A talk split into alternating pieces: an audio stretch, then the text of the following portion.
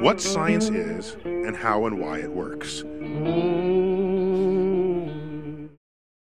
Люди занимались сексом, воспевая его в песнях, вырезая в мраморе и изменяя сексуальную моду испокон веков. Однако серьезное изучение вопроса западными учеными началось сравнительно недавно, в 40-х годах 20 века, а поблагодарить за это мы можем Альфреда Кинси. Кинси родился в 1894 году в Нью-Джерси в бедной семье консервативных христиан. В колледже он изучал энтомологию и добился ученых степеней в области биологии и психологии еще до поступления в Гарвард. С маниакальным рвением он трудился над своей докторской, посвященной генеалогии орехотворок. Он тщательно отобрал более 5 миллионов образцов, а закончилось дело снятием замеров сотен тысяч насекомых. Осы — это, конечно, увлекательно и все такое, но интерес Кинси к сексуальности человека и его исследования в Университете штата Индиана положили начало многолетним научным разработкам в этом направлении. Он расспросил тысячи мужчин и женщин об их сексуальных привычках и прошлом опыте, и в результате собрал массу интересных наблюдений о человеческих сексуальных предпочтениях, мастурбации, оргазмах сексе до брака. Он разработал шкалу Кинси для измерения сексуальной ориентации, а его последующие статьи перевернули представление о мужском и женском сексуальном поведении. Как и в случае с другими исследователями поведения человека, взгляды Кинси и его коллег были и остаются весьма противоречивыми. Но он определенно справился с двумя крайне важными задачами. Во-первых, впервые применил научный подход к изучению секса, а во-вторых, продемонстрировал явное расхождение между общепринятым мнением о допустимом или недопустимом в сексе и реальным реальным положением вещей. С тех пор поток исследовательских работ на тему психологических, физиологических и социальных аспектов секса не прекращается. Однако, по сей день эта тема окружена шлейфом устаревших заблуждений и догм моралистов. Пусть вопрос щекотливый, но давайте внесем в него ясность. Ведь речь о самой сути жизни. Чего ж стесняться?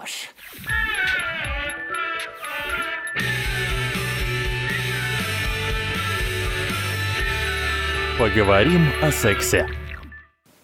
Итак, Секс. Такое простое словечко, а стольким усложняет жизнь. Вожделение и сексуальный голод приводят к рождению стихотворений и детей, к денежным и душевным потерям, к распространению болезней, даже без помощи грузунов, и порноматериалов. Да что там говорить, само понятие секс весьма многозначно. Секс, в смысле физического процесса осуществления полового контакта, пожалуй, не требует пояснений. Но кроме того, есть биологическая сторона. Пол, как совокупность анатомических признаков мужчины, женщины или гермафродита, гермафродита, человека, репродуктивную систему которого нельзя однозначно отнести к мужскому или женскому типу. При этом гендерная идентичность человека, то есть его ощущение принадлежности к какому-то полу, совсем не обязательно совпадает с настоящими репродуктивными характеристиками.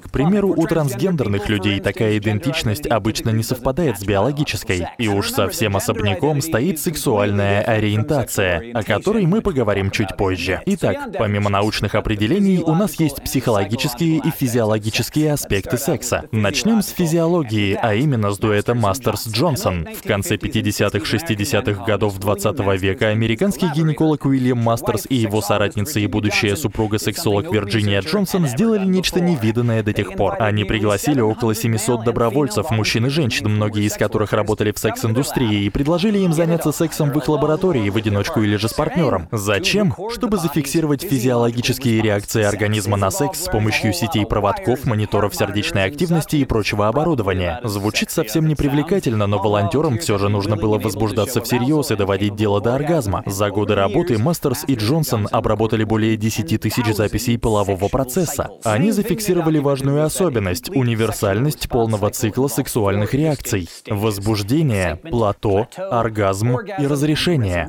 И эти четыре фазы в таком порядке четко прослеживались у испытуемых. В фазе возбуждения запускаются основные процессы, кровь приливает к нужным местам, области гениталий набухают, начинается выделение естественной смазки. Затем следует фаза плато, ускоряются пульс и дыхание, повышается кровяное давление, гениталии продолжают набухать. У мужчин часто происходит выделение предэякулята, а у женщин дополнительной вагинальной жидкости вплоть до момента оргазма, во время которого сокращаются мышцы всего тела, а частота пульса и дыхания достигает своего пика. У мужчин во время оргазма выделяется сперма, что может вести к оплодотворению, сожалению, причем с большей вероятностью при условии возбуждения и оргазма со стороны женщины, поскольку сокращение мышц ее тела и выделение смазки способствуют продвижению спермы по влагалищу и удержанию ее в матке. Наконец, в фазе разрешения тело расслабляется и возвращается к обычному состоянию. У мужчин в этой фазе наступает рефракторный период, в течение которого они не способны достичь оргазма на протяжении нескольких минут, дней или даже более долгого времени. В отличие от женщин, которым на восстановление требуется гораздо меньше времени. Четырехфазный цикл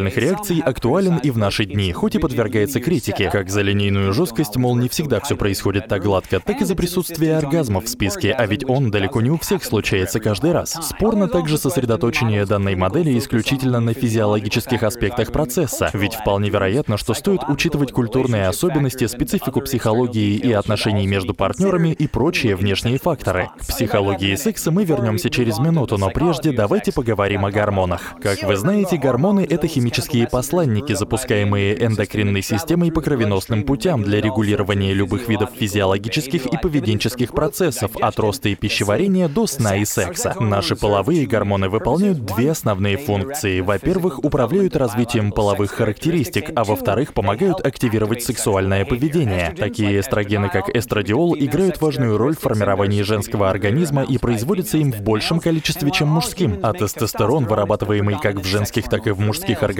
это определяющий половой гормон для мужчин, стимулирующий рост и развитие тела. Большинство млекопитающих женского пола становятся сексуально восприимчивы во время овуляции, пика выработки эстрогенов. Но у людей все несколько иначе. Наше сексуальное поведение в меньшей степени обусловлено гормонами. Хоть и считается, что женщины в целом испытывают более сильное сексуальное желание в период овуляции. В этот момент они максимально способны к зачатию, что влияет и на мужчин, реагирующих на таких женщин активнее благодаря выбросам тестостерона. Но эти кратковременные перемены едва ли сравнимы с гораздо более сильными гормональными сдвигами, которые мы переживаем в жизни. Взять хотя бы половое созревание, период, когда мы сексуально озабочены, бегаем на свидания и влюбляемся в знаменитостей. Или наоборот, период спада гормональной активности, когда наши страстные порывы постепенно с возрастом тоже утихают.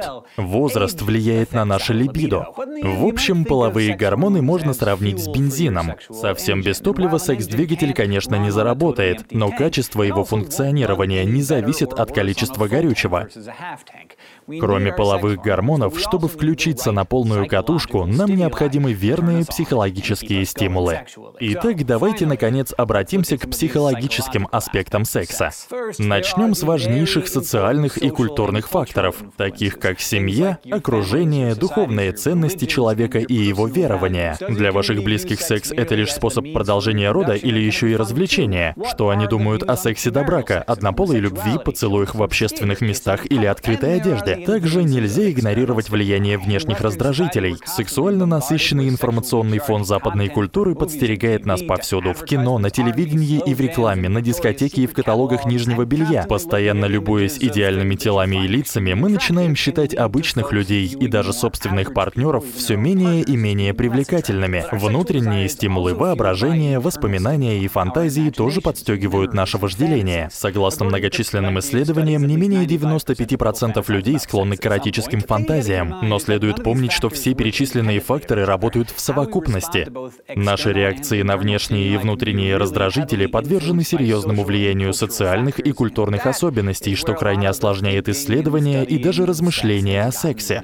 Общественное мнение и мораль неразрывно связаны с вопросами секса, что, к сожалению, многих заставляет стыдиться своих пристрастий или влечений к кому или чему-либо. А многочисленные заблуждения о сексе все только усугубляют. На протяжении веков считалось, что мастурбация ведет к слепоте, помешательству или смерти соседских котят. В раке все это. А ведь вы наверняка сейчас вспомнили еще одну область сексуальности, окруженную ореолом страха, стыда и противостояния во многих культурах, сексуальную ориентацию. Нам подойдет следующее определение для этого термина. Относительно стабильное физическое или романтическое влечение к другому человеку. Гетеро, гомо и бисексуальность — вот три ее типа. И пусть отклонения от гетеросексуальной ориентации подвергаются гонениям, сегодня доподлинно известно, что они не являются психическими нарушениями. Психологи все серьезнее изучают разные типы ориентации, к примеру, асексуальность, которая подразумевает отсутствие всякого сексуального влечения. Впрочем, независимо от дружеского дружественного или враждебного настроя общества разные типы секс-ориентации существуют, и человек не волен свой тип ни выбрать, ни изменить. Но откуда берутся эти различия? Надеюсь, вы и так в курсе, но давайте повторим. У нас нет доказательств, что сексуальную ориентацию предопределяет доминирование матери или пассивная позиция отца, уровень половых гормонов в организме взрослого человека, пережитое в детстве насилие или сексуальная ориентация родителей. Иными словами, по результатам многочисленных исследований большинство ученых склоняются к тому, что внешние факторы не оказывают очевидного влияния на формирование сексуальной ориентации человека. Множество усилий было также положено на изучение возможных биологических факторов, определяющих ориентацию, будь то генетика, анатомия мозга, внутриутробное развитие или что-то еще. Важно уяснить, что мы вообще слабо себе представляем биологические механизмы сексуальной ориентации. Имеющиеся у нас факты скорее доказывают, что сексуальная ориентация — это не предпочтение человека, а такая же данность, как, к примеру, рост. Что ж, после долгой беседы на тему секса вы, видимо, задаетесь вопросом, почему мы все им занимаемся. Разумеется, секс — это весело, но его задача намного более значима. По сути, интимная жизнь служит многим жизненно важным целям. Не только продолжению рода, но и снижению уровня стресса, поддержанию здоровых отношений и социальных привязанностей, проявлением чувств и в целом полноте жизни. Не зря считается, что основной половой орган — это мозг, а интимная жизнь — его заслуженная награда. Сегодня вы узнали о новаторских исследованиях сексолога Альфреда Кинси о разнице между биологическим полом и гендером человека и о четырехфазной модели сексуальных реакций от дуэта Мастерс Джонсон. Мы также изучили роль половых гормонов в процессе нашего развития и интимной жизни и обратили внимание на психологические и социальные факторы секса. А еще подняли вопросы сексуальной ориентации и важности секса в нашей жизни. Переведено и озвучено студией Верт Дайдер.